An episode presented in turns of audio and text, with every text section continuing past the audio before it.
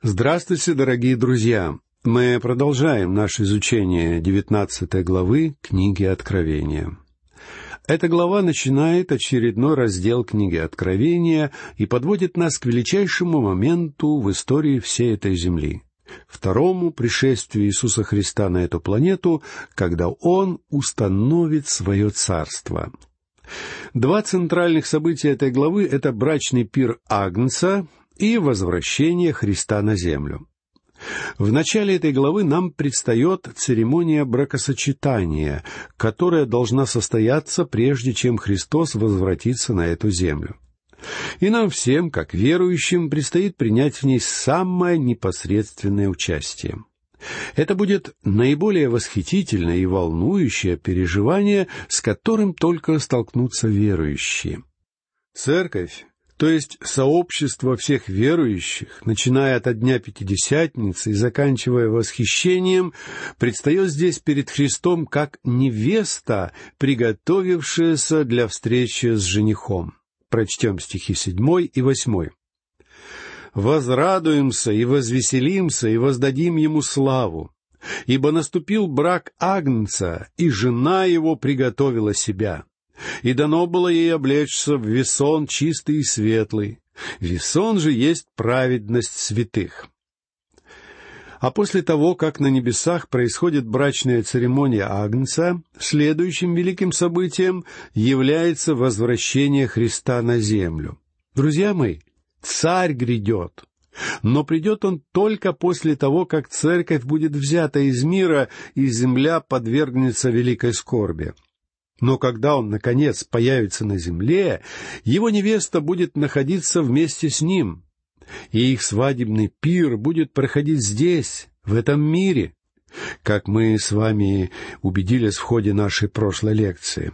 Это, друзья мои, поистине славная перспектива, ожидающая всех нас. Прочтем одиннадцатый и двенадцатый стихи. «И увидел я отверстое небо, и вот конь белый, и сидящий на нем называется верный и истинный, который праведно судит и воинствует. Очи у него, как пламень огненный, и на голове его много диадим. Он имел имя написанное, которого никто не знал, кроме его самого. Здесь мы читаем описание кульминационного события, к которому движется все в этом мире. Это пришествие Христа на нашу землю. Позвольте мне специально уделить время тому, чтобы напомнить вам, как именно данное событие укладывается в общую картину эсхатологических событий.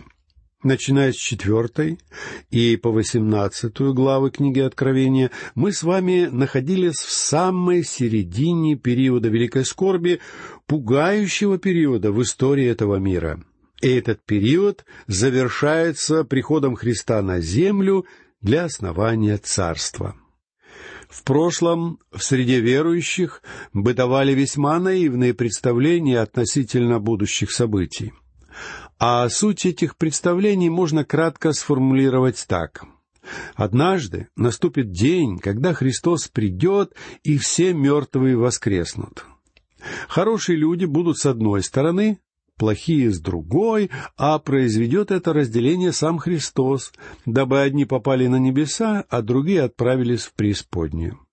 И после всего этого начнется вечность. Надо сказать, что подобные наивные представления по-прежнему существуют у тех людей, которые не занимаются серьезным изучением Библии.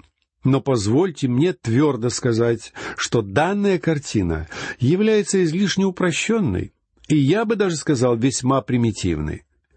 Вы не можете читать Слово Бога без осознания того факта, что Он имеет определенный план относительно этой земли, которому Он следует весьма скрупулезно.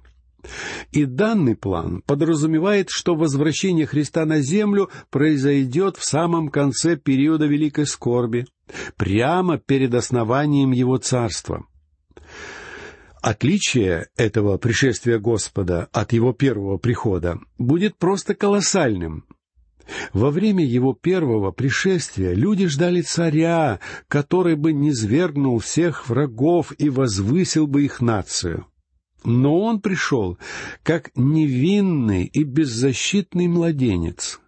Именно таким был его первый приход в этот мир. Он был кротким и смиренным. Он был спасителем, который умер за грешников. Но в этих стихах, что находятся сейчас перед нами, мы видим, как он грядет в своей великой славе. Его приход будет последним проявлением гнева Бога над этим греховным миром.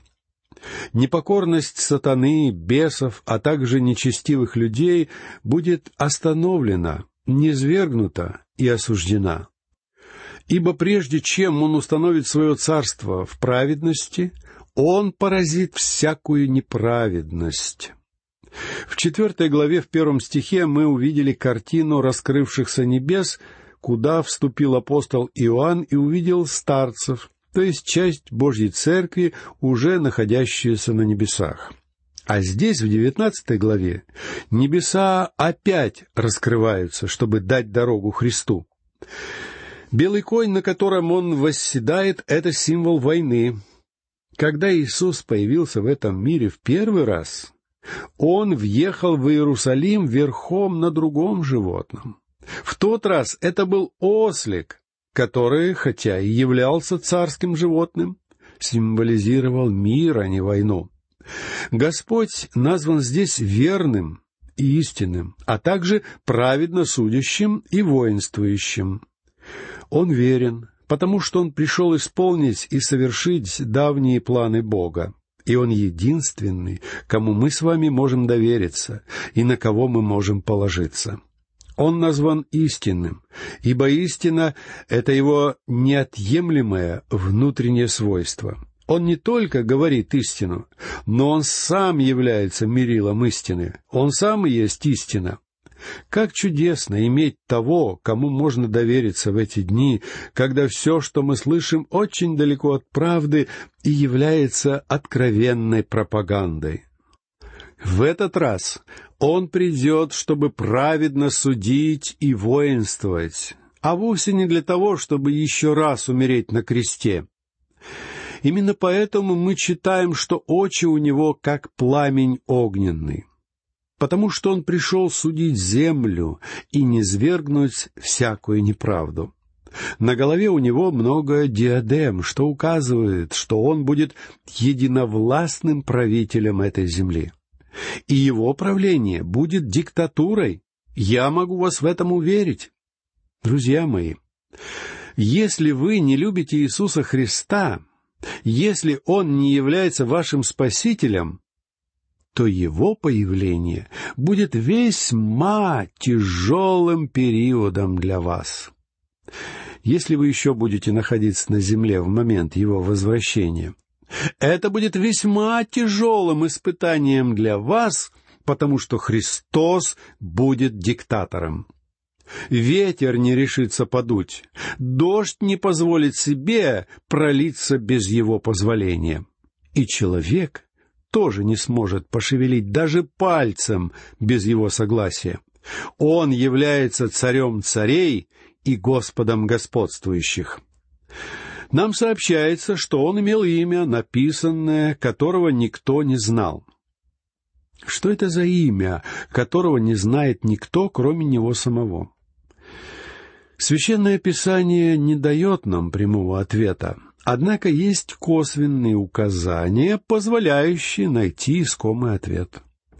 Дело в том, что здесь Господь фигурирует под четырьмя именами, которые соответствуют четырем Евангелиям. Царь царей соответствует Евангелию от Матфея, поскольку Матфей представляет нам Христа как царя. Верный и истинный ассоциируется с Евангелием от Марка, где Иисус представлен нам как Божий слуга. Самое важное в слуге — это не его происхождение, а его надежность. Будет ли слуга верным и истинным? Именно эти черты являются самыми важными. И, наконец, Слово Бога — это имя, под которым Господь появляется в Евангелии от Иоанна.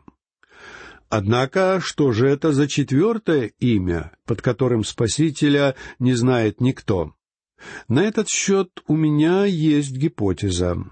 Возможно, что это имя соответствует Евангелию от Луки, в котором Господь представлен как Иисус, Сын Человеческий.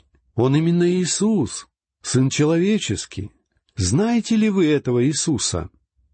На самом деле, никто не знает Сына, кроме Отца. Вот почему, когда Он придет, у Него будет имя, неизвестное никому, кроме Него самого. Именно значение этого самого имени, друзья мои, мы с вами будем постигать на протяжении вечности.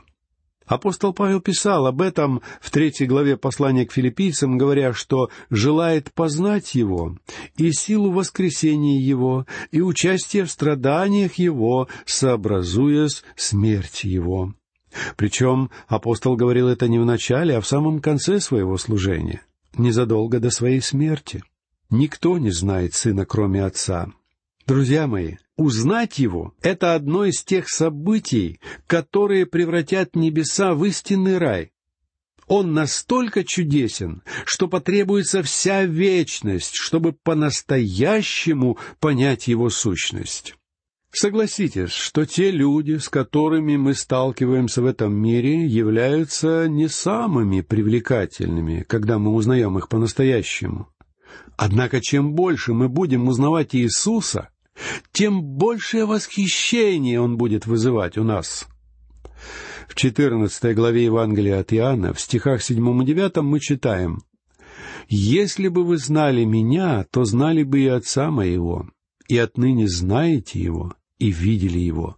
Видевший меня, видел Отца. А затем, в своей первосвященнической молитве, которую мы находим в третьем стихе семнадцатой главы Евангелия от Иоанна, Христос молился так.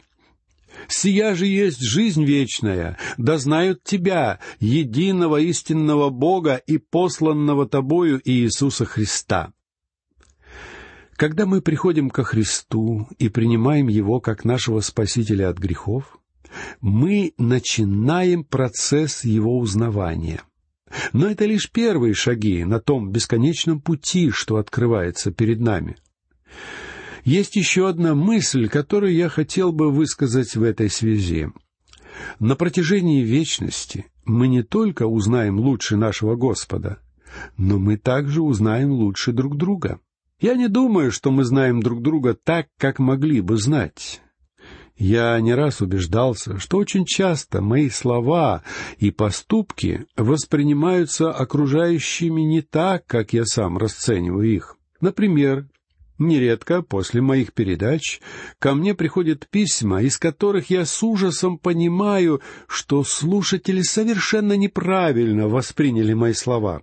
Порой у меня просто не укладывается в голове, как могло возникнуть такое неверное восприятие моих утверждений?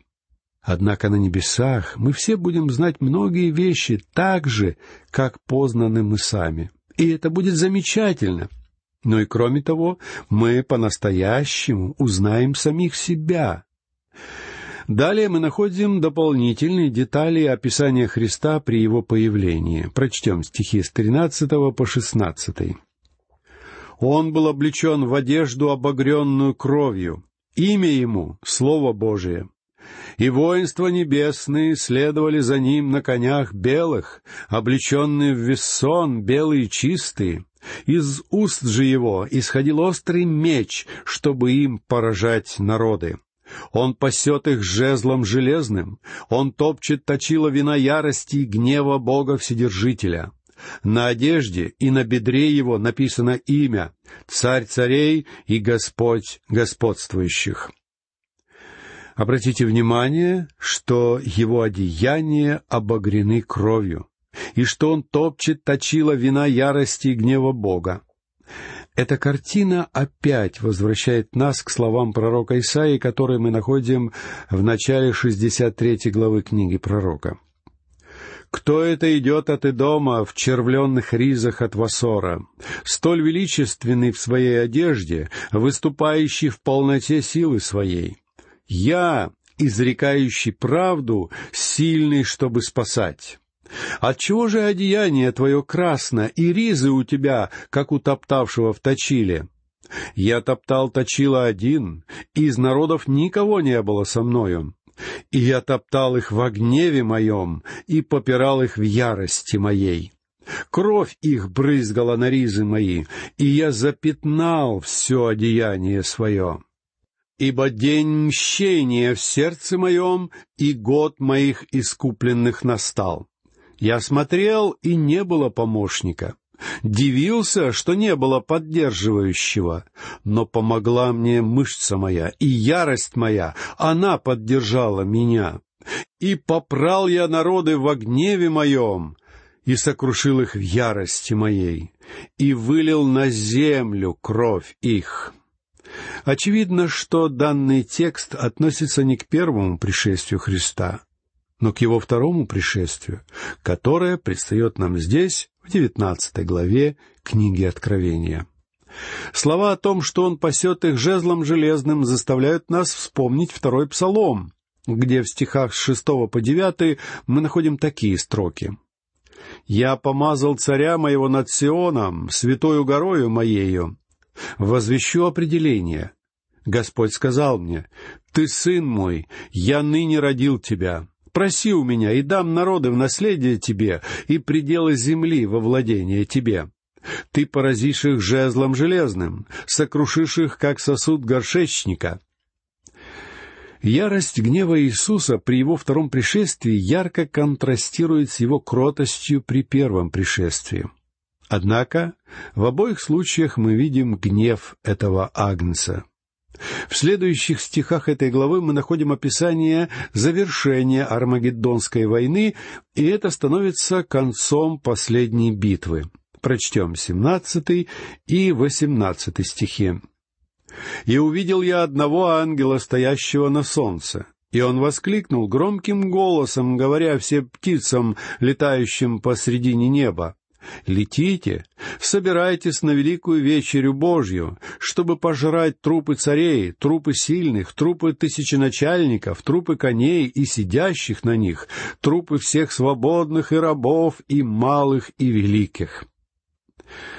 Если и есть какой-то отрывок в Священном Писании, который вызывает подлинное отвращение, то подобный отрывок находится сейчас перед нами — вы можете заметить, что Бог приводит его в самом конце своего слова, дабы напомнить нам, насколько отвратительными и омерзительными являются для него дела плоти. Люди, которые живут по плоти, однажды потеряют свою плоть. Друзья мои, нет ничего страшнее, чем идти против Бога, потому что в этом случае он будет однажды судить вас. Эта сцена показывает сердце человека и как ужасно это сердце на самом деле. А далее мы читаем, как двери преисподней впервые открываются настежь. Прочтем стихи с девятнадцатого по двадцать первый. «И увидел я зверя, и царей земных, и воинства их, собранные, чтобы сразиться с сидящим на коне и с воинством его. И схвачен был зверь, и с ним лжепророк, производивший чудеса пред ним, которыми он обольстил принявших начертания зверя и поклоняющихся его изображению. Оба живые брошены в озеро огненное, горящее серою а прочие убиты мечом сидящего на коне, исходящим из уст его, и все птицы напитались их трупами. Это поистине ужасающая картина. Зверь и лжепророк идут против Бога до самого конца. Они решаются выступить войной против самого Сына Божьего. Определенно, что Бог будет смеяться с небес над полной тщетностью и бессмысленностью всех их усилий, ибо поистине нелепо, что человек решается на подобное противление самому Творцу. Результат неизбежен и очевиден. Эти два главных врага и тирана, Антихрист и его лжепророк, получают спорную привилегию быть ввергнуты в преисподнюю первыми. В этом они опережают даже сатану. У многих людей возникает вопрос, является ли это огненное озеро реальным озером огня? Позвольте мне оставить данный вопрос без прямого ответа, потому что я хотел бы дать вам пищу для размышлений. Но я обещаю, что мы с вами возвратимся к этому вопросу, когда доберемся до двадцатой главы. Сейчас я лишь скажу, что если это адское озеро не является реальным местом, но представляет собой образ чего-то, тогда за этим образом скрывается нечто значительно более ужасающее, чем реальный огонь и реальная сера. То же самое можно сказать о мече, исходящем из уст этого небесного всадника. Один мой знакомый, который несколько критически относится к моей богословской позиции, как-то спросил меня в шутку. Неужели я верю, что из уст Иисуса действительно будет исходить реальный меч? Я ответил ему, что я бы считал этот меч вполне реальным, если бы Слово Божие не утверждало вполне ясно, что Божье Слово подобно обоюдоострому мечу, Ибо Слово Божие живо и действенно и острее всякого меча обоюдоострого. Оно проникает до разделения души и духа, составов и мозгов, и судит помышления и намерения сердечные, читаем мы в четвертой главе, двенадцатом стихе послания к евреям. А в 17 стихе 6 главы послания к Ефесянам Павел пишет о духовном всеоружии, одним из элементов которого является меч духовный, который есть Слово Божие. Также и пророк Исаия говорит в четвертом стихе одиннадцатой главы своей книги, «Он будет судить бедных по правде, и дела страдальцев земли решать поистине, и жезлом уст своих поразит землю, и духом уст своих убьет нечестивого». Вы обратили внимание, насколько ясно данный символ объясняется в Священном Писании? Этот меч, исходящий из уст Иисуса, является Его Словом. Именно Его Слово однажды сотворило эту Вселенную. Именно Его Слово однажды спасло нас с вами. А также именно Божье Слово однажды уничтожит нечестивых в конце времен. Этой мыслью я закончу нашу сегодняшнюю лекцию. Всего вам доброго, до новых встреч!